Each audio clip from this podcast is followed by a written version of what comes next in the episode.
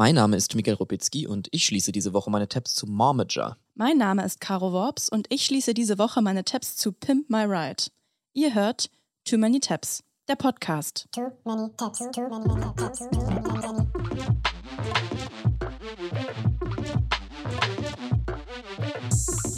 Too many, many, too many tabs, too many tabs, Mir hat eine Zuhörerin geschrieben, dass sie immer twerken muss, wenn sie unser Intro hört.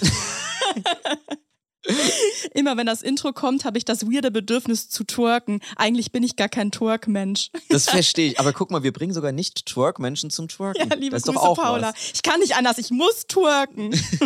Falls ihr unseren Podcast nie zu Ende hört, weil ihr immer vorher einschlaft, gehen jetzt hier nochmal Credits raus an Joel Delato, der das Intro produziert hat. Und Miguel, ich merke, du bist gerade gar nicht im Einschlafmodus, eher im Gegenteil, so ein bisschen hibbelig. Ich bin ein bisschen hibbelig, ich habe was zu klären. Wir haben was vor heute, ne? Ja, und zwar ist es ja so, dass wir jede Woche hier unsere Themen mit reinbringen. Manchmal schließen wir die Tipps dazu, manchmal bleiben die aber auch noch so ein bisschen auf. Und so ist es jetzt mir wieder ergangen, nämlich bei meinem Thema zum Heidemörder von vor zwei Wochen. Du erinnerst dich, nochmal Mhm. für die, die nicht die Folge gehört haben, es ging um einen politischen Karrieremord der SPD-Ministerpräsidentin von Schleswig-Holstein, Heide Simonis im Jahr 2005. Ist also schon ein bisschen her, ist schon ein bisschen krass über die Sache gewachsen. Ich habe mich da trotzdem nochmal eingebuddelt und da wurde eben ihre Position durch einen Intriganten aus den eigenen Reihen verhindert und man weiß bis heute nicht, wer es war. Wer ist der Heidemörder? Betonung liegt auf bis heute. Denn vielleicht finden wir heute raus, wer der Heidemörder war. Denn mir hat nämlich ein anonymer Account auf Instagram geschrieben und mit folgender Nachricht. Der Heidemörder ist Ralf Stegner. Das weiß ich, seitdem ich damals von der Schule kam und mir den Heidemord live bei Phoenix anschaute. Aha. So, Haben wir eine Profiler-Situation? das ist jetzt der einzige Hinweis, den ich habe. Ich habe die Person nochmal angeschrieben Ja. und gefragt, wie kommst du da drauf? Was ist das für ein Take? Aber es gab keine Antwort Mhm. mehr. Und mich hat es aber trotzdem nicht ruhen lassen. Weil die Person es einfach weiß. Die ne? Person weiß es einfach, sie hat überhaupt nicht begründet, warum. Und jetzt wollte ich wissen, woher kommt es? Wisst ihr jetzt wirklich Ralf Stegner? Jetzt kursiert der Name Ralf Stegner. Mhm. So, und wir wären ja nicht too many tabs, wenn wir nicht da ein bisschen weiter in die Recherche gehen würden. Mhm. Und jetzt habe ich mir auf unseriösem Wege die Handynummer von Ralf Stegner besorgt, dem echten, und würde da einfach mal nachfragen. Ist das, Jetzt? Ist das was? Ja, ich würde jetzt hier einfach mal live da anrufen und äh, Ralf Stegner fragen, ob er was da mit der Sache zu tun hat. Ob Wir er der können nicht einfach ist. bei Ralf Stegner anrufen. Warum nicht? Ich habe doch die Nummer. Wir sind hier ein Quatsch-Podcast. Wir, wir sind keine JournalistInnen, das weißt du. ja, ja, das weiß der ja nicht. Ich meine, der geht auch zu Ralf Schuler und wir haben auch bei Stefanie Simon angerufen. Ja, aber Stefanie Simon ist, ist ja lieb und Ralf Stegner, der ist Mitglied im Bundestag. Ist doch egal. Ja, Bundestag, Schwundestag. Ich würde sagen, wir ver- versuchen es einfach mal, oder? Also, ich habe jetzt hier die Nummer. Wir das ist kein Scheiß. Wir fragen ihn, ob er es war, ne? Wir fragen ihn jetzt gleich, ob er es war. Und ganz wichtig ist, dass wir jetzt dann auch so tun, als seien wir richtige Journalisten. das ist also ganz wir müssen jetzt einen seriösen Ton anlegen. Und Jetzt dann ich ihn greifen wir von hinten an. Den kriegen wir dran. So, jetzt mal aufhören zu kichern, ne? Jetzt kommt hier Ralf Stegner. Hallo? Guten Tag, Herr Stegner. Hier ist Miguel Robitzky und Caro Worps. Caroline Worps hier, die Podcast-Kollegin von Miguel. Genau, Hallo. vom NDR-Podcast Too Many Tabs. Grüße Sie, hallo. Wir würden gerne zum Thema Heide Simonis eine Folge machen und würden Sie gerne als Zeitzeuge dazu befragen. Hätten Sie dafür ein paar Minuten, um das Interview aufzuzeichnen? Sehr gerne. Sehr gerne. Vielen Dank, dass Sie sich die Zeit nehmen. Kein Problem. Ja, Sie waren ja damals, wenn ich richtig informiert bin, live dabei, als der sogenannte Heidemord passiert ist. Liege ich da richtig? Das ist richtig. Ich war äh, erstens frisch gewählter Abgeordneter im, im Landtag und war gehörte zweitens ja dem Kabinett von Heidi Simonis als Finanzminister an. Insofern gehörte ich schon zu ihren engeren Vertrauten und habe das aus vielerlei Perspektiven äh, intensiv verfolgt. Erstens war das, glaube ich, der schwärzeste Tag in meinem eigenen politischen Leben, äh, weil ich damit natürlich weder gerechnet habe, noch, muss man ehrlicherweise sagen, äh, hatte das in irgendeiner Form was von Anstand, denn das war ja eine sehr hinterhältige Sache. Und zweitens hat das sehr nachhaltig dazu beigetragen. Ich bin da fälschlicherweise verdächtigt worden selbst und habe da ja auch einiges miterleben dürfen oder müssen in dem Kontext. Warum glauben Sie, dass Sie damals verdächtigt wurden? Naja, also erstens steckten da Leute dahinter, die das wollten, weil sie einem politisch Schaden zufügen wollten. Das ist ja damals über den Fokus und die Frankfurter Allgemeine Zeitung und die Welt verbreitet worden. Und da haben auch Politiker Konkurrenten genüsslich zugeliefert, wie Herr Kubicki zum Beispiel, der das später selber eingeräumt hat. In der Sache gab es eigentlich keinen vernünftigen Grund, das anzunehmen. Aus zwei Gründen nicht. Äh, erstens äh, hat Heidi Simonis selbst öffentlich gesagt, dass ihre Absicht war, noch zwei Jahre im Amt zu bleiben, die Bundesratspräsidentschaft noch zu machen und ihre Vorstellung war, dass ich ihr Nachfolger werden sollte. Also insofern gab es ja, wenn man nach, nach so einem Motiv suchen würde, sowas, keinerlei Motiv in dieser Richtung. Und zweitens, wer mich kennt, weiß, ich trage Konflikte direkt aus und bin alles mögliche, aber ganz gewiss nicht hinterher. Und das ist also eine völlig absurde Form. Aber es reicht ja, dass sie verdächtigt werden, um ihnen schon ganz schön viel Schwierigkeiten zu machen. Wir mussten damals unsere Kinder zu den Großeltern schicken. Wir haben Drohungen über Mails und, und Faxe und sowas bekommen. Und wenn Sie heute meinen Namen googeln, finden Sie immer noch das schöne Wort Heidemörder und sowas. Das ist alles nicht sehr schön. Es bleibt Ihnen ja im Internet auch erhalten. Äh, insofern weiß ich, was falsche Verdächtigungen so auslösen. Konnten Sie das denn mit äh, Wolfgang Kubicki jemals klären? Also können Sie jetzt heute zusammen ein Bierchen trinken oder ist das immer noch eine schwierige, schwierige Situation? Nein, wir können schon ein Bier zusammen trinken, weil ich ja sagen muss, ich habe das ja durchschaut. Ne? Das ist auch eine Form von Stil. Meiner ist das nicht. Ich finde Leute falsch zu verdächtigen, harte Auseinandersetzung immer. Leute falsch verdächtigen ist, sagen wir, schon ziemlich schäbig. Den Schaden hatte ja auch nicht ich, sondern den Schaden hatte Heidi Simon für die war das in der Tat ein brutales Ende. Mhm. Ein sehr unverdientes Ende ihrer politischen Laufbahn. Man kann über sie vieles sagen, aber diese Sorte äh, Verrat hatte sie wirklich nicht verdient. Und ich würde mir auch immer noch wünschen, dass es herauskommt, wer das war, weil damit deutlich würde, dass das ein Individuum gewesen ist, dass sie ihr Schaden zufügen wollte.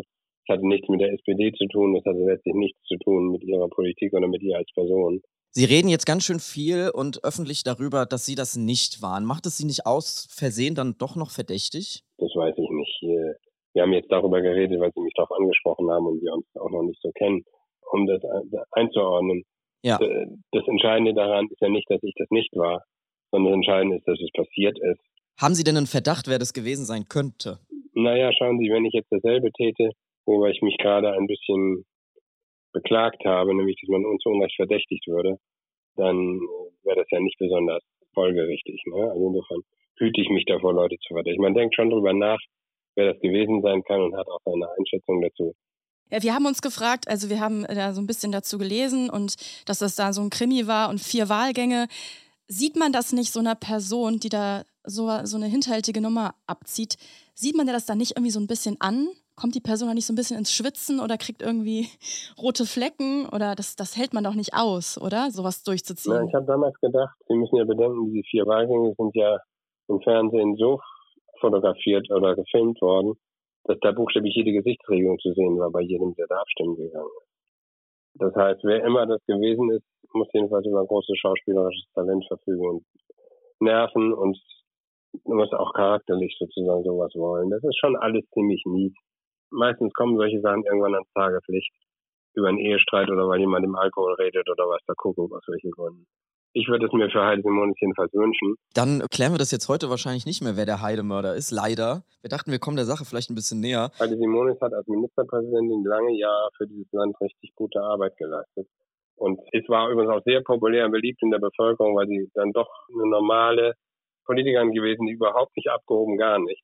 Und insofern hatte sie so ein Ende nicht verdient und das recht nicht, dass sie dann von jemand abgelöst worden ist, der das deutlich schlechter gemacht hat als sie. Also Sie hätten jetzt noch die letzte Chance, irgendeinen Namen in den Ring zu werfen, wo wir vielleicht nochmal weiter recherchieren können, wo wir nochmal, können wir nochmal irgendwen fragen? Sie müssen ja auch nicht den direkten Namen sagen, sondern vielleicht irgendjemand, der uns das verraten würde. Ja, ich glaube, man kann einen Pulitzerpreis gewinnen. Naja, okay. Äh, wenn man das recherchiert. Also insofern gönne ich Ihnen das, wenn, Sie, wenn Ihnen das gelingen sollte. Wir bleiben dran. Wäre jedenfalls auch im Sinne von Heide Simonis noch in meinem. Ja. Alles klar. Okay, dann würde ich sagen, vielen Dank für das Interview und wir melden uns wieder, wenn wir es rausgefunden haben. Genau. Alles klar. Ich wünsche Ihnen was. Schönen Tag. Dankeschön. Tschüss. Tschüss. Ja, also, wenn man das so oft sagen muss, dass man es nicht war, hm, weiß ich auch nicht. Ich weiß es nicht genau. Ich möchte ihm jetzt auch nichts Falsches unterstellen, aber ich würde da an der Sache gerne weiter dranbleiben und ja. das mal rausfinden. Wir müssen es doch irgendwie finden. Also, falls von euch irgendwer noch irgendwelche Hinweise habt, irgendjemand verpfeifen will oder sonst was, schreibt bitte an too many ndr.de. Wir wollen es jetzt wirklich mal klären, die Sache. Aber jetzt kümmern wir uns erstmal um die Tabs von heute, Caro. Ich kann nicht fassen, dass wir als seriöse JournalistInnen bei Stegner Smiles angerufen haben. Dem echten Stegner Smiles von Instagram. sein echter, sein echter Instagram-Name. Stegner Smiles. Guck doch da mal rein. Okay. Ja, Miguel, mir ist ein Tab begegnet, an dem konnte ich einfach nicht vorbeigehen. Es war ein YouTube-Video mit dem sehr vielversprechenden Titel The Truth About MTV's Pimp My Ride. Oh. Da sind mir sofort sehr viele, sehr warme Erinnerungen an Flachbildschirme und Vinyls und Whirlpools durch den Kopf geschossen. Was löst Pimp My Ride in dir aus? Ich glaube, ich war dafür zu jung. Ich, das ist auf jeden Fall ein ganz großer Name. Ich weiß, dass es ein Riesending war. Und ich habe das aber nie wirklich gesehen. Ich weiß ungefähr, worum es geht. Hm. Und ich weiß noch, dass es im Mad Magazine, was ich zu der Zeit damals gelesen habe, immer mal wieder parodiert wurde und ein Thema war. Aber mehr Verbindung habe ich dazu leider. Ja, mit nicht. zu jung sprichst du was an. Ich durfte halt irgendwie schon mit drei MTV. Ich weiß auch nicht genau warum. Und ich liebe eh ja alle Arten von so House-Makeover-Shows. Und das fand ich auch so geil. Ich habe das immer geguckt auf MTV mit meinen Geschwistern. Und das Pimp My Ride Intro alleine, das ist für mich einfach eins der besten Intro-Songs der Fernsehgeschichte. Oh, zeig mal. So you wanna be a player, but your wheels ain't flying. You gotta hit us up to get a pimped out ride. You got to pimp my ride.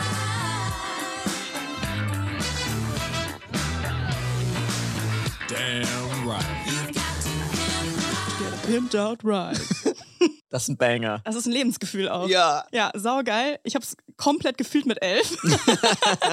und ich konnte ja nicht ahnen, dass es ein dunkles Geheimnis hinter Autotunen gibt.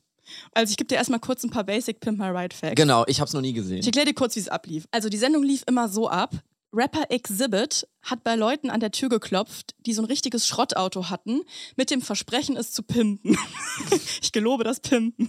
Und dann bringt er das Auto in die Werkstatt zu West Coast Customs, zum Makeover und die bauen dann innerhalb von ein paar Tagen das Auto komplett um. Und dann so richtig mit so Ghetto-Blaster und allem möglichen. komplett kranken Karren mit irgendwelchen Neon-Vinyls mit Chromfelgen. Aber das waren eben nicht nur einfach reparierte und lackierte Autos und tiefer gelegt und so, sondern es passiert crazy shit. Eine Playstation im Auto ist noch das Normalste. Es wurden enorme Mengen an Fernsehbildschirmen und Riesen-Subwoofern verbaut, Champagnerbars, sogar Aquarien. Aber auch das ist noch vergleichsweise normal. God, what is this? your own mobile scan machine. Equipped with four 12-inch gel Sieht aus wie ein Raumschiff. And exonic monitors. But that's not it. Check out what it does. So now you and your homies can lay on the bed and y'all can scan each other. Now you and your homies can scan each other. Also sie ist halt eine Krankenschwester und sie haben ihr einfach ein fucking CT-Gerät. eine CT-Röhre in den Kofferraum gebaut. Was für eine geile Idee. Ja, naja. Und dazu hat sie noch eine Hip-Hop-Hupe bekommen. Ein anderes Auto hatte eine eingebaute Slot-Machine und warum auch immer wurden da Spielkarten aus dem Auspuff geschossen. Einer hatte so ein riesiges Fernglas auf dem Auto, weil sie gerne am Strand ist und dazu eine Snowcone-Maschine im Kofferraum. Also es ist einfach crazy shit passiert. Pimp My Ride lief auf MTV, es gab sechs Staffeln. Erstausstrahlungen in den USA zwischen 2004 und 2007. Also da war ich so zwischen 10 und 15, meine goldenen Autopimp-Jahre. Ich glaube, ich bin in der Zeit einfach mit einem sehr verzerrten Bild davon rumgelaufen, was normal ist für Autos. In der Zeit bin ich übrigens auch sehr viel Need for Speed Underground gefahren, am Windows Röhren-PC. Need for Speed Underground in meinen Augen das beste Spiel aller Zeiten. Und hier richte ich mich jetzt mal an die Community. Wer kann mir helfen, Need for Speed Underground für Windows PC von 2003 irgendwie auf einem MacBook ans Laufen zu kriegen? Das würde mir wahnsinnig viel bedeuten. Ich bin schon öfters auch mit dir mal im Auto gefahren. Du bist eine, die schon gern mal Gas gibt. Nur du hast immer ordentlich Carraro auf dem Taro. Gut, ich bin auch jetzt gegen Bist- den Klimawandel Bist und du für, das Tempolimit. Ja, bist du für Tempolimit Ja, eigentlich, natürlich. Caro, ja? Mhm. Aber da richtest du dich Ich also möchte so jetzt hier nicht als Raserin geframed werden in- hier im Podcast. Naja, aber es ist schon mal so, also wenn die Ampel gelb ist, dann drückst du tendenziell auf die Tube, Ja, damit aber- du dann noch durch. Ja, du bremst aber bei Grün noch, wenn du schon ahnst, dass gelb werden könnte. Ja, ja, das stimmt. Ich bin da ein bisschen vorsichtiger ja, halt, ja, ja. Manche Leute halten den Verkehr halt eher auf, ne? Und manche. Du hupst immer hinter mir dann so. Warum? Es ist doch nicht rot! ich fluche auch viel im Straßenverkehr. Ja, ja, kein das- guter ja, okay. Character-Trait. Mhm. Naja, zurück zu der Wahrheit hinter Pimp My Ride. Welche Wahrheit kann sich jetzt dahinter verbergen? Ich habe mich durch diverse Videos und einen ausführlichen Huffington Post-Artikel geklickt. Und Schocker, möglicherweise war das alles gefaked. Wer hätte das gedacht? Beim Fernsehen wird gefaked und Sachen werden halt so dramaturgisch inszeniert. Vielleicht war es in Wirklichkeit ein bisschen anders. Soweit, so gut. Hä, aber was willst du denn da anders machen? Das umgebaut ist doch umgebaut. Ja, pass auf, die Sachen, die da rausgekommen sind, die sind teilweise schon echt krass und es wurde zunehmend immer darker. Also, Zum einen war es eben so, dass die Autobesitzerinnen gar nicht nur ein paar Tage auf ihr Auto gewartet haben, sondern teilweise monatelang. Und während das Auto da monatelang gepimpt wurde von MTV, waren halt die Leute komplett auf sich allein gestellt. Also sie haben kein Übergangsauto bekommen und kein ÖPNV-Ticket oder so. Und es war auch überhaupt nicht easy, ein anderes Auto zu mieten, wenn die Leute unter 25 waren. Finde ich jetzt noch so mittelschlimm. Aber viele von diesen neu eingebauten Teilen haben überhaupt nicht funktioniert. Also ein ehemaliger Kandidat hat dann irgendwann verraten, dass er fünf Monate gewartet hat und das Auto war überhaupt nicht repariert im mechanischen Sinne, sondern es sah nur krass aus. Also da haben die Autos teilweise irgendwie noch eine kaputte Bremse oder einen kaputten Motor, aber dafür ein Terrarium drin. oder ein Whirlpool oder ein Sarg, in dem man grillen kann. Kein Scheiß. Eine Priorität ein bisschen falsch gesetzt. Ja, genau. Und diese ganzen weirden Accessoires, die die in die Autos eingebaut haben, so Heimkinos, Roulette-Tisch, DJ-Set, Jukebox, so Türen, die nach oben aufgehen und alles, die haben auch nicht so lange gehalten oder wurden halt sofort wieder ausgebaut, sobald die Kameras aus waren, haben Leute erzählt. Und auch das die Fernseher super schnell kaputt gegangen sind oder dass die ja Unmengen an LED-Lichtern eingebaut haben, die so heiß geworden sind, dass man es im Auto nicht mehr ausgehalten hat. Und ein Auto brauchte zum Beispiel dringend einen Schalldämpfer, weil es eigentlich zu laut war. Und haben sie einfach einen fetten Deko-Auspuff dran gebaut, gesagt, ja, es ist extra, ist extra so laut, das waren wir. Also die Autos sind teilweise auf dem Rückweg nach Hause von der Werkstatt schon kaputt gegangen. Aber man hat sich da schon selber angemeldet. Ja, ja. Das heißt, du hast ein ziemlich schrottiges, altes, aber zumindest fahrtüchtiges Auto bei MTV abgegeben und hast du teilweise ein Auto zurückbekommen, was komplett crazy aussah und ein Terrarium verbaut aber hatte. nicht mehr fahren konnte. nicht Ja, fahren scheiße. konnte. Und überhaupt nicht zu gebrauchen war. Und das Geile war auch, sie durften es dann nicht mal verkaufen auf Ebay oder so, weil in den Verträgen drin stand, dass die Leute das Auto nicht verkaufen dürfen. Die Producer haben dann halt der HuffPost gesagt, das stimmt gar nicht, sie haben immer alles gegeben bei den Reparaturen. Die Autos waren halt einfach nur mal alt und verrostet, da kann man so viel dran machen, wie man will. Man kriegt diese ähm, mechanischen Probleme dann eh nicht weg und außerdem geht es ums Pimpen. Und dann habe ich noch gelesen, auch nicht so ein Schocker zunächst, dass die ganze Show auch geskriptet und gestaged ist. Also schon die Audition-Tapes der Autobesitzerin waren super überzogen und fake teilweise. Natürlich waren die vorher gecastet und diese Überraschung, dass dann Exhibit vor der Tür steht und das Auto pimpen will, war komplett gespielt und auch die Begeisterung über das Endergebnis war MTV irgendwie nie begeistert genug. Sie mussten dann mehrmals das immer noch enthusiastischer spielen. also so ein ehrliches Freuen war not enough. Die Ansage war, sie sollen es bitte komplett verlieren. Sie sollen Ape-Shit gehen. Eine Kandidatin musste irgendwie sagen, dass sie jünger ist. 22 statt 25 und dass sie ein großer Filmfan und Filmstudentin ist, obwohl sie eigentlich Kellnerin war, einfach weil MTV Bock hatte, so ein Kino-themed Car zu bauen. Und es sah wirklich echt schlimm aus. Also so hellblau und so ganz hässlich rosa geblümt mit einem eingebauten Kinosystem und Popcornmaschine natürlich. Und sie hat dann später in einem Interview hat sie gesagt, Barbies Dream Car from Hell. dann wurde es zunehmend darker. Da hat nämlich Contestant Seth erzählt, dass MTV die Folge, in der sein Ride gepimpt wurde, komplett um sein Gewicht drumherum gebaut haben. Ah, Also er war übergewichtig und was hat MTV dann gemacht? eine fette Karre hingestellt. Na, sie haben Süßigkeiten und Süßigkeitenpapiere genommen und im ganzen Auto verteilt, Oh. damit er, wie er selber sagt, extra fat rüberkommt. Und er musste dann sagen, dass er das war, weil er gerne zu jeder Zeit Süßigkeiten essen möchte, immer griffbereit haben will. Und rate mal, was sie ihm in den Kofferraum gebaut haben. Fritteuse. Eine Zuckerwattemaschine. Ach nein. Mit Fritteuse auch geil gewesen. Weil man soll nicht vergessen, dass er so dick ist. Also die Zuckerwattemaschine hatte übrigens auch keinen Deckel, sodass die Zuckerwatte dann einfach durch die Gegend geflogen ist. Das ist eine andere Sache. Im Auto? Ja, ja. Hä, das ist ja der ungünstigste Ort, wo Zuckerwatte fliegen komplett kann. baller, baller. Außerdem waren die Sachen so schwer, dass sie das ganze Auto runtergezogen haben und die Federung überhaupt nicht dran angepasst war. Und er musste sich einfach kurz danach einen neuen Motor kaufen. Also das haben die irgendwie nicht berücksichtigt beim Pimpen. Was würden die dir in dein Auto reinbauen? Ich überlege gerade. Hast du eine Idee bei dir? Ich hätte gern so ein riesiges Karussell, wo aber die Tiere, auf denen man sitzt, sind keine Tiere, sondern so Fernsehmoderatoren aus den 80er Jahren oder so, weißt du? Also irgendwas so ganz Spezifisches hätte ich gerne. Okay, das ist schon sehr Und spezifisch. dann sitzt man dann da irgendwie so auf Rudi Carell und fährt dann da so im, im Auto umher. An der roten Ampel dann. An der roten Ampel Mhm, zwischendrin. Verstehe. Du Ich glaube, ich würde einfach voll auf Mini-Fridge gehen. Immer Gekühlte kühle Getränke. Getränke, ja. kann man immer gebrauchen. Bei einem anderen Kandidaten, Jake, da war ihnen irgendwie die ganze Lebenssituation noch nicht dramatisch und abgefuckt genug. Sie haben das Auto dann vorher extra noch schäbiger und kaputter gemacht. Dazu noch erfunden, dass seine Oma in dem Auto Kette raucht und das ganze Auto voll gemacht mit Zigarettenstummeln.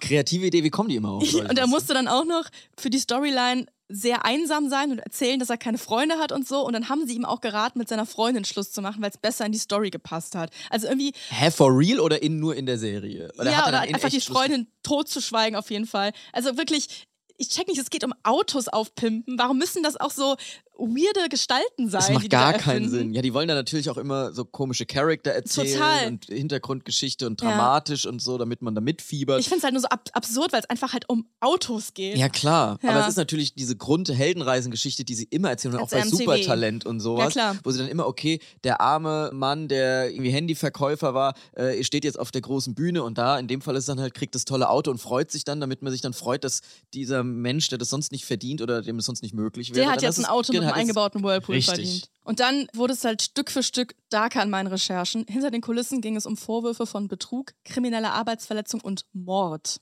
Mord? Mhm. Also die Show hat ja die Kandidatinnen und auch die ZuschauerInnen anscheinend ziemlich verarscht, aber auch die eigenen Angestellten bei West Coast Customs zum Beispiel. Da hat ein ehemaliger Mitarbeiter, Hernandez, erzählt, dass er 60, 70 Stunden Wochen geschoben hat, ohne extra Bezahlung und unter Mindestlohn. Haben sowohl vergessen, das Gehalt zu pimpen. Sie haben, sie haben für die Show auch gerne undocumented workers eingestellt, weil man die leichter ausbeuten konnte. Dann war 2014 West Coast Customs auch vor dem Arbeitsgericht, weil sie das Gesetz über faire Arbeitsbedingungen verletzt haben. Und im April 2020 hat der Co-Creator und Executive Producer von Pimp My Ride seine Frau ermordet und kam ins Gefängnis. Okay. Also irgendwie sind da hinter Aber das hat jetzt Kulissen- nichts direkt mit der Sendung zu tun, sondern es war nur halt der Producer. Ja, es sind irgendwie viele Sachen drumrum in diesem Universum passiert, die nichts direkt mit der Sendung zu tun haben. Aber irgendwie. Mhm. Aber so in dem Dunstkreis ist es Ja. irgendwie, irgendwie shady. Eine weitere Sache, die nämlich im Dunstkreis passiert ist. Ich habe ja schon gesagt, die Autos von einigen Contestants sind richtig schnell kaputt gegangen. Mhm. Und ein Auto, in das hat Kandidat Justin dann selbst noch sehr viel Geld und Arbeit reingesteckt. Und das ist dann fünf Jahre nach der Show plötzlich in Flammen aufgegangen. Und er und seine Freundin konnten gerade noch rausspringen. Oh Gott, das ist so eine X-Faktor, das unfassbare Geschichte. Ja, aber ich würde sagen, kein Drama, das kann man pimpen. Einfach Aquarium und eine Xbox rein, dann läuft das wieder. Zack, dann ist wie neu. Also kann gut sein, dass er den Brand selber schuld ist, ne? durchs eigene Pimpen. Das kann man jetzt MTV nicht in die Schuhe schieben. Aber ich finde es irgendwie schon. Vielleicht liegt ein Fluch auf Pimp My Vielleicht Ride. liegt ein, gibt's einen Pimp My Ride Fluch. Ich habe aber in dem Huffington Post Artikel noch gelesen, dass auch sehr viele Kandidatinnen, inklusive der mit dem brennenden Auto, sehr glücklich waren über die Erfahrung bei Pimp My Ride. Und sie fanden es auch alle cool, dann Exhibit mal kennenzulernen und der wäre so cool und chill gewesen. Klar. Dann habe ich aber einen Tweet gesehen von 2016, wo Exhibit irgendwie nicht so cool und chill war. Da hat nämlich eine Twitter-Userin namens Elalicious gefragt, at Exhibit, can you pimp my ride? Und dann hat Exhibit geantwortet bei Twitter, no bitch, shit's been over for a decade, get a job. Okay, alles klar. ja, und es gibt auch noch einen weiteren Exhibit-Moment, den ich zufällig gelesen habe. Da hat nämlich ein Teilnehmer, Jake, noch einen besonderen Moment erlebt mit Exhibit, als sie darüber geredet haben, was sie am Wochenende machen. Und da hat Exhibit gesagt, er geht in die Hölle, um den Teufel zu töten, damit er sich Stiefel aus der Satanhaut machen kann. Okay. Also, Also ich Pimp glaube, My Stiefel auch noch. ich glaube, es irgendwie gibt es einen Pimp My Ride Fluch und Exhibit steckt da irgendwie mit drin. Und der Satan auch scheinbar. Der Satan auch.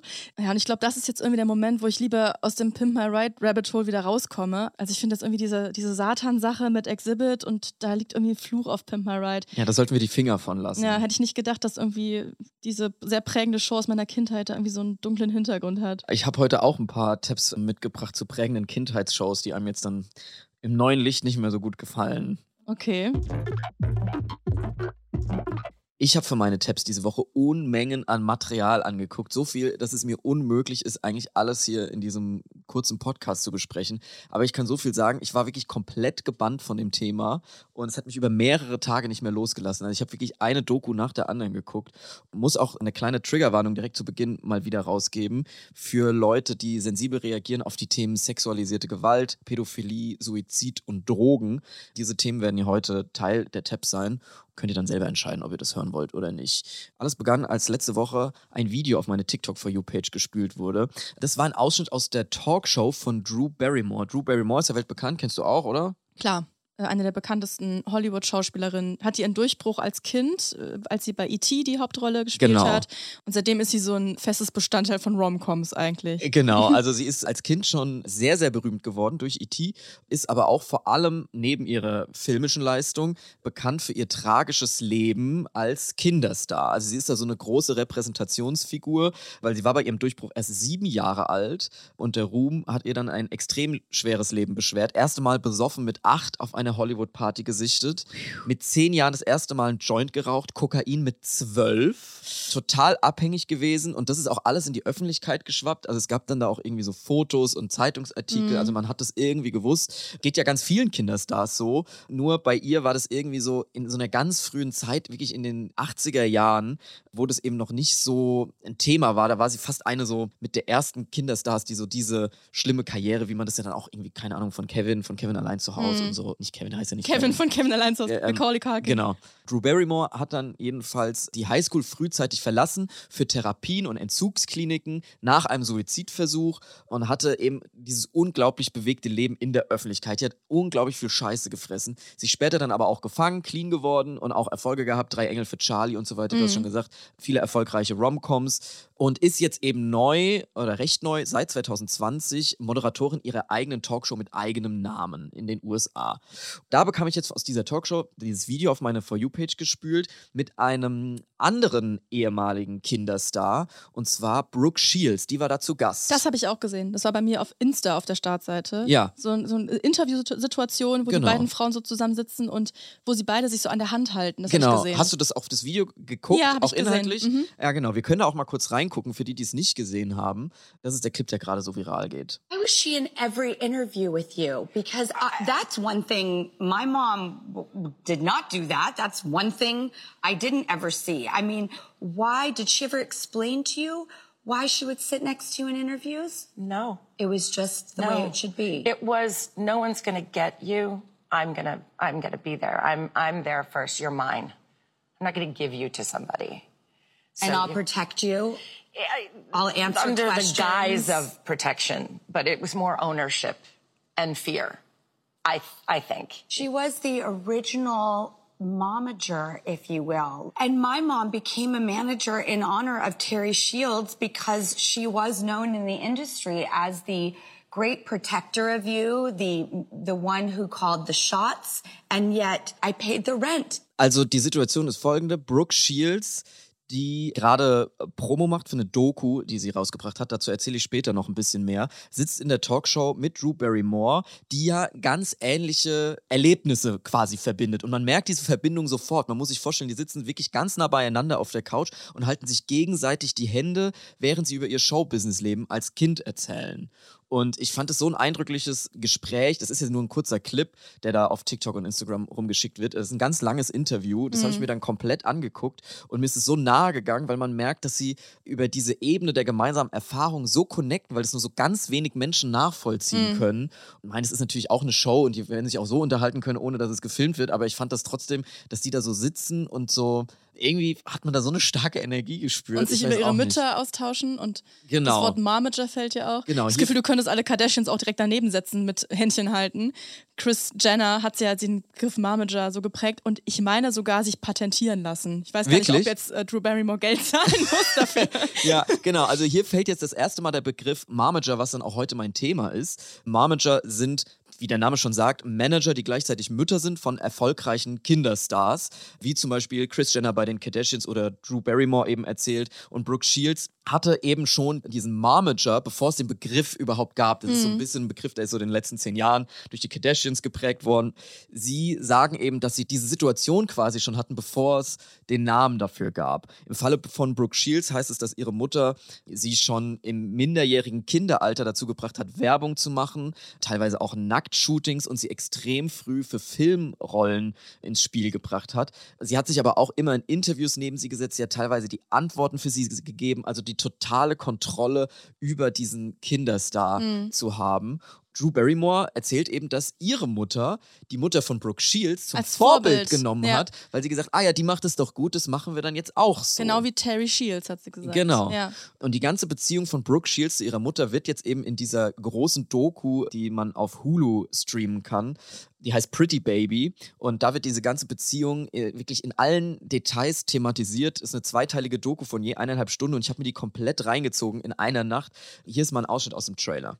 She was catapulted into the world of adult sexuality. I just always remember thinking, like, I hope she's okay. She was a young girl in an all adult world. I'm amazed that I survived any of it.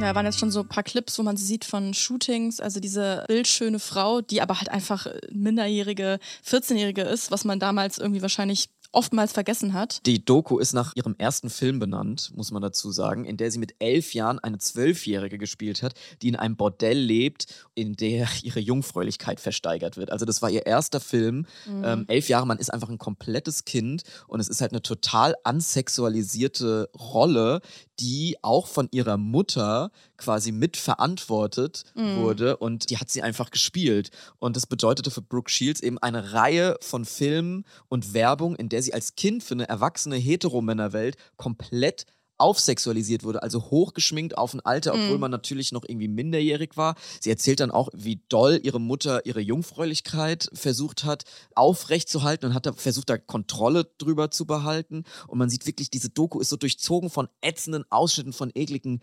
Talkshow-Hosts, alte Männer, die sie Mhm. irgendwie anflirten, Werbung für zum Beispiel Calvin Klein und Filmrollen, in denen sie einfach im minderjährigen Alter einfach ein Sexobjekt wurde, Mhm. mit Nacktszenen und allem drum und dran. Und dann ging es ja auch eigentlich in, in die Richtung weiter. War dann der nächste Film Blaue Lagune schon? Genau, die Blaue Lagune ist wahrscheinlich ihr berühmtester Film. Da war sie 15 und es ist eigentlich im Prinzip so ein, so ein Soft-Porno. Also es ist ein, ein, es war ein Spielfilm, aber mit sehr expliziten Sexszenen für eine 15-Jährige Mhm. und halt alles abgenommen von ihrer Mutter. Fast so schlimm wie die Szene bei den Pfefferkörnern, wo Natascha und Fiete Sex haben, weißt du noch?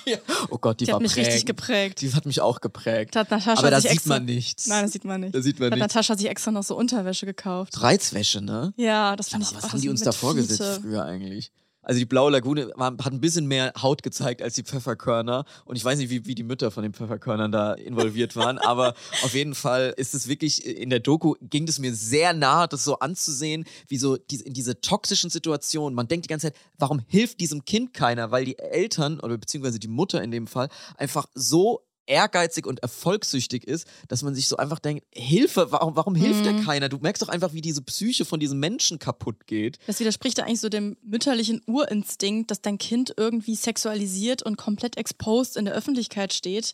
Es ist schon Wahnsinn, dass sie das so durchgezogen hat. Ja, ja, total. Und das ist ja auch wirklich noch aus einer Zeit, in der Prominenz ja auch was ganz anderes bedeutet hat. Ne? Also wenn du da prominent warst oder im Fernsehen aufgetreten bist, dann haben das halt alle gesehen. Wenn du einen Mhm. Film hattest, haben es alle gesehen. Es ist nicht wie heute, wo es so viele kleine Mikro-Influencer und auch große Stars mit großen Reichweiten gibt, die aber dann irgendwie keiner kennt. Mhm. Was ich mir jetzt gedacht habe, ist, man könnte jetzt natürlich sagen, okay, das war in den 70er und 80er Jahren, die Welt hat sich weitergedreht, aber die Tradition der Momager, wo es ja jetzt erst den Begriff dafür gibt, die zieht sich natürlich bis heute durch. Mhm. Also es ist einfach ein brandaktuelles Thema immer noch. Wer sich da zum Beispiel auch erst kürzlich geäußert hat, ist die Schauspielerin Jeanette McCurdy. Sagt dir die was, der Name? Nee. Der Name vielleicht nicht, aber iCarly wird dir was sagen. Ach so, die. Nickelodeon-Serie oder Sam and Cat. Ja, klar. Genau, da hat ähm, Jeanette McCurdy, das ist diese Blonde äh, aus der Serie, die hat da zum Beispiel bei Sam and Cat an der Seite von Ariana Grande Die haben sich wohl gespielt. gehasst. Die haben sich auch gehasst, genau. Oh, das, ich glaube, das könnte ich mal wieder bei Zeit Gossip machen, das Thema. Ja, das, das wäre vielleicht echt mal ein gutes Thema für Zeitgossip. Diese Jeanette McCurdy hat jetzt im letzten Jahr ein Buch rausgebracht, auf das ich jetzt im Zuge meiner Momager-Recherche gestoßen bin, mit dem Titel I'm Glad My Mom Died. Der Titel ist natürlich sehr provokant gewählt. Es ist, soll auch ein lustiges Buch sein, was aber trotzdem im Kern dieses Mhm. tragische Verhältnis zwischen ihrer Mutter, die auch Momager quasi war, sehr ehrgeizige Frau, äh, hat diese komplizierte Beziehung eben offengelegt nach einer äh, ellenlangen Therapie, wo sie sagt, sie kannte das erst machen, nachdem ihre Mutter gestorben war. Und deswegen ist sie froh, dass sie das aufarbeiten konnte, weil Mhm. ohne den Tod ihrer Mutter hätte sie diese Weiter Traumata, genau, ja. hätte sie die Traumata nicht aufarbeiten Uff. können. Sie erzählt halt von ganz ähnlichen Erfahrungen, wo man so denkt, ey, okay, diese toxische 70er, 80er Jahre Brooke Shields Welt, hoffentlich hat die sich weitergedreht, hat sie natürlich überhaupt nicht. Also sie erzählt da auch aus dieser 2000er, 2010er Nickelodeon-Welt, die wir als Kinder mitverfolgt haben. Also wir haben die Serien alle geguckt und da hat sie halt auch total schlimme Sachen erlebt und erhebt Vorwürfe gegen ihre Mutter, aber auch gegen den Regisseur von iCarly und den Nickelodeon-Chef. Sie wurde da irgendwie am Set massiert von irgendwelchen Männern. Ugh. Ähm, also auch da spielt diese, diese sexualisierte Gewalt und diese Übergriffe und Pädophilie auch einfach eine ganz große Rolle, die sowohl Brooke Shields als auch Jeanette McCurdy erfahren haben. Und sie erzählt da auch eindeutig, dass es ihre Mutter war, die sie in die Schauspielerei gedrängt hat, dass die Mutter selber Schauspielerin werden wollte dann quasi, als sie dann die Tochter, obwohl sie alles für den Erfolg der Tochter getan hat, selber eifersüchtig wurde auf den Erfolg, um dann wieder so toxische Sachen wie, dass sie hat irgendwie die Kalorien gezählt, sie in die Magersucht Ah. getrieben, all diese ganzen Sachen. Und sie meinte so, ihr Anspruch ist trotzdem, dass sie das mit Humor erzählt. Mhm. Also finde ich auch irgendwie ein Ich muss immer die ganze Zeit bei Approach. diesen ganzen Frauenfiguren, die irgendwie so, so Kinderstars, die dann irgendwann früh in so äh, Drogenmissbrauch abdriften und äh, suizidgefährdet und so, immer an diese Figur aus Bojack Horseman denken, Sarah Ja. Lynn. Wo ich immer beim Schauen das Gefühl hatte, entweder es ist äh, Drew Barrymore oder Lindsay, Lindsay Lohan. Lohan, genau. Oder eine glaub, ist Mischung aus beiden. Ich glaube, Vorbild, es ist so, das Vorbild sind einfach Ja. exakt diese Art von Brooke Shields, Drew Barrymore, Lindsay Lohan Charaktere, die einfach als Kinder irgendwie so im Showbiz aufwachsen und zu früh einfach Sexobjekte werden und dann einfach in so einer erwachsenen Welt von so Pedos auf Partys, einfach. wo einfach Drogen rumliegen und dass sowas einfach äh, ja in seltensten Fällen gut ausgeht. Und es sind einfach dann so verlorene Charaktere, die auch ihren Peak an Erfolg quasi hatten in einem Alter, wo man das noch gar nicht reflektieren und realisieren kann und danach quasi dem Erfolg immer na versuchen nachzueifern. Nachzueifern, Das total. ist wirklich ganz schlimm. Mhm. Also ich stelle mir das so schlimm vor, wenn du sowas bist und ich finde das irgendwie auf der anderen Seite jetzt sehr schön zu sehen, wie es jetzt die Möglichkeit gibt mit diesen Dokus, die ja jetzt gerade recht modern sind, diese hinter den Kulissen Showbusiness-Dokus nach MeToo und so weiter, dass man das so langsam mal anfängt zu reflektieren und dass die ihr Narrativ jetzt streuen können über das Internet und über Mhm. diese Dokus, was es halt früher die Möglichkeit für Brooke Shields nicht gab, weil da bist du einfach in eine Talkshow gegangen und da hattest du diesen Host oder den Journalisten, der vor dir sitzt und du musst diese Fragen beantworten, musst Ja. noch lächeln und winken und da gab es diese Möglichkeit einfach nicht. Mhm. Das finde ich jetzt sehr interessant, dass das jetzt immer mehr und mehr aufploppt und alle quasi die Zügel zurücknehmen in die Hand von ihrem eigenen Narrativ und die Geschichte so erzählen können, wie sie das wahrgenommen haben. Ja. Also deswegen würde ich das auf jeden Fall empfehlen, das mal anzugucken. Ich habe jetzt noch eine letzte Doku, die ich äh, dazu bei der Recherche geguckt habe. Das ist eine deutsche Doku, die heißt Girl Gang. Und da geht es auch indirekt eigentlich um Momager. Eigentlich wird quasi eine äh, junge Influencerin von 14 Jahren begleitet, die auf Instagram sehr erfolgreich ist. Leonie, aka Leo Baileys oder Balis, weiß nicht, weil ich ein Boomer bin, keine Ahnung. Auf jeden Fall 1,6 Millionen Follower auf Instagram. Da ist auf jeden Fall ihr Vater auch eine zentrale Figur. Also da machen das die beiden Eltern, managen sie und sie ist mega gut im Geschäft und die Familie wird eben begleitet und da hört man dann solche Szenen. Übrigens musst du, ich muss es dir leider jetzt mitteilen, vor so vielen Leuten, damit du nicht ausrastest. Du müsstest morgen bitte die Story von Instax nochmal machen. Die ist nicht authentisch genug.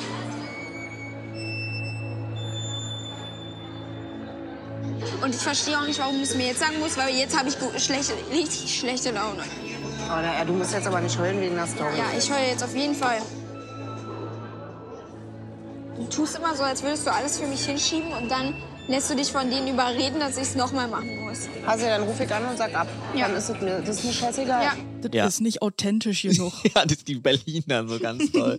ja, aber apropos authentisch, also wie authentisch war jetzt dann diese Szene? Also meinst du, es war so eine richtige Streitsituation da gerade oder? Also die wurden halt über Monate begleitet und Mhm. es wirkte schon sehr, als würden die irgendwann vergessen, dass da die Kamera mitläuft. Ja. Ich weiß nicht, ob das auch vielleicht ein szenatorischer Trick ist, aber die haben sich auf die Kamera so positioniert, dass man, Mhm. dass sie so ein bisschen versteckt wird. ein bisschen vergessen, dass sie da ist. Genau. Die wirkt auch irgendwie so echt den Tränen nah und richtig abgefuckt. Also sie muss irgendwie eine Story neu drehen, weil die Mutter sagt, das, das ist nicht authentisch. Das ist nicht authentisch, beziehungsweise der Kunde hat gesagt, das ist nicht authentisch und die Mhm. Mutter managt sie halt dahingehend, dass sie sagt, okay, der Kunde will nicht diese Story, du musst noch authentischer und drängt sie da irgendwie so rein, Mhm. während sie gerade, und das ist die Situation, einen öffentlichen Auftritt hat und sie sagt es ihr extra vor ihren Fans, also oder kurz bevor sie auf die Bühne gehen muss, während die Fans warten, damit sie da jetzt nicht Aus- sauer reagiert Szene und macht. austickt, genau. Ja, also super gute Idee. Boah, also unglaublich toxische äh, Situation. Ganggirl liefert dann eben auch so Fakten wie, dass 86% der befragten Teenager eine Karriere als Influencerin anstreben. Also das ist halt natürlich so voll der Berufswunsch von vielen, wo man halt einfach nur mal das Privateste vom Privaten vermarktet Mhm. oder das so hochfiktionalisiert, wie wir das gerade gesehen haben. Du musst nochmal machen, damit es noch authentischer wird. Mhm. Und immer dieses Muster von Eltern, die sagen, wir wollen ja nur das Beste für unser Kind und wir sind stolz auf das, was sie macht und wir können uns endlich das leisten, dies und das und jenes zu kaufen wegen deiner Arbeit. Also sie pressern da so einfach die, diesen ganzen Druck von Kapitalismus und Arbeitswelt Mhm. und Öffentlichkeit auf so ein armes Kind und machen das auch noch freiwillig. dass Bevor ich- das eigentlich so eine richtige Personality haben kann, Ja. wird die schon vermarktet. Genau. Also und zwar einfach du als Mensch und Ja, nicht ja. irgendwie eine, keine Ahnung, Kunstfigur oder das, was du machst, wird vermarktet. nein, der Inhalt deines Lebens. Richtig. Und Ja. man muss da jetzt auch echt so ein bisschen aufpassen, dass, dass wir jetzt nicht klingen wie die größten Boomer oder so einen pocherartigen Hass auf Wir Frauen im Internet Pochers. haben. ne? Also ich finde natürlich schon, dass Influencerinnen und Influencer, dass es ein normaler Job ist und gerade wir, die auch in der Öffentlichkeit einfach hier irgendwie dumme, dummen Quatsch ins Mikrofon labern. Ja, und wir machen nie Sachen nochmal hier im Ja, Podcast. ja, genau, ähm, weil die nicht authentisch genug waren, müssen wir nochmal authentisch lachen. ne, also wir sollten uns da am allerwenigsten drüber beschweren, ob das jetzt ein seriöser oder unseriöser Job ist, ist mir total egal und ich finde natürlich ist das ein, ist ein normaler Job und vielleicht sogar eine Kunstform. Ich will ja Ja, nicht so es geht mehr so um den Fakt, sein. einfach Minderjährige in die Öffentlichkeit zu Richtig, zerren. genau. Und Ja. wie toxisch das sein kann und Mhm. wie wenig darüber nachgedacht wird und reflektiert wird, macht, das macht mich irgendwie wahnsinnig. Mhm. Also es löst natürlich unglaublichen psychischen Druck aus und ich fand es einfach krass, dass diese Geschichten schon so eine lange Tradition haben Mhm. und ähm, habe mir deswegen da jetzt so viele von den Sachen angeguckt und es hat mich einfach beschäftigt. Das wollte ich einfach mal in diesem Podcast loswerden. Ja, vielen Dank für diesen Exkurs, Miguel. Tja, Falls ihr gern. zu Hause auch Rabbit Holes rumliegen habt und Tabs, in die ihr euch reingestürzt habt, dann schickt ihr uns doch gerne.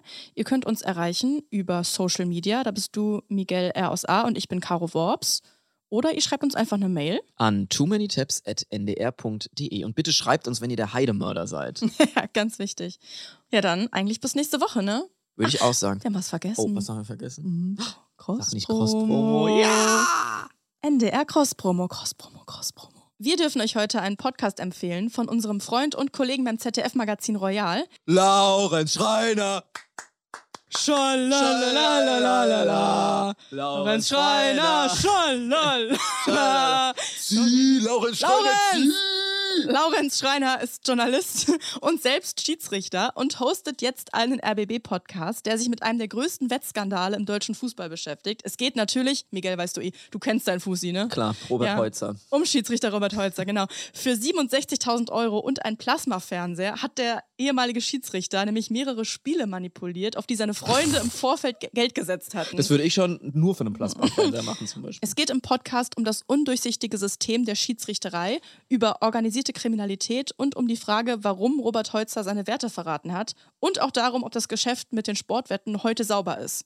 Hört doch einfach mal rein in Heutzer Verrat am Fußball. Natürlich in der Schalalala. ARD Audiothek. Ole. Gar nicht unangenehm. Ich finde, wir machen es so authentisch. Link in den Shownotes. Too Many Tabs ist eine Produktion von TRZ Media im Auftrag des NDR. Wir sind eure ModeratorInnen, Miguel Robitzky und Caroline Worps. Producerin Henny Koch. Ausführender Produzent TRZ, Robin Drömer. Ausführende Produzentin NDR Johanna Leuschen. Redaktion NDR, Melanie Litzbar. Musik, Joel Delato. Neue Folgen gibt es immer mittwochs in der ARD Audiothek und überall da, wo es Podcasts gibt. Too many tabs, too many tabs, too many tabs,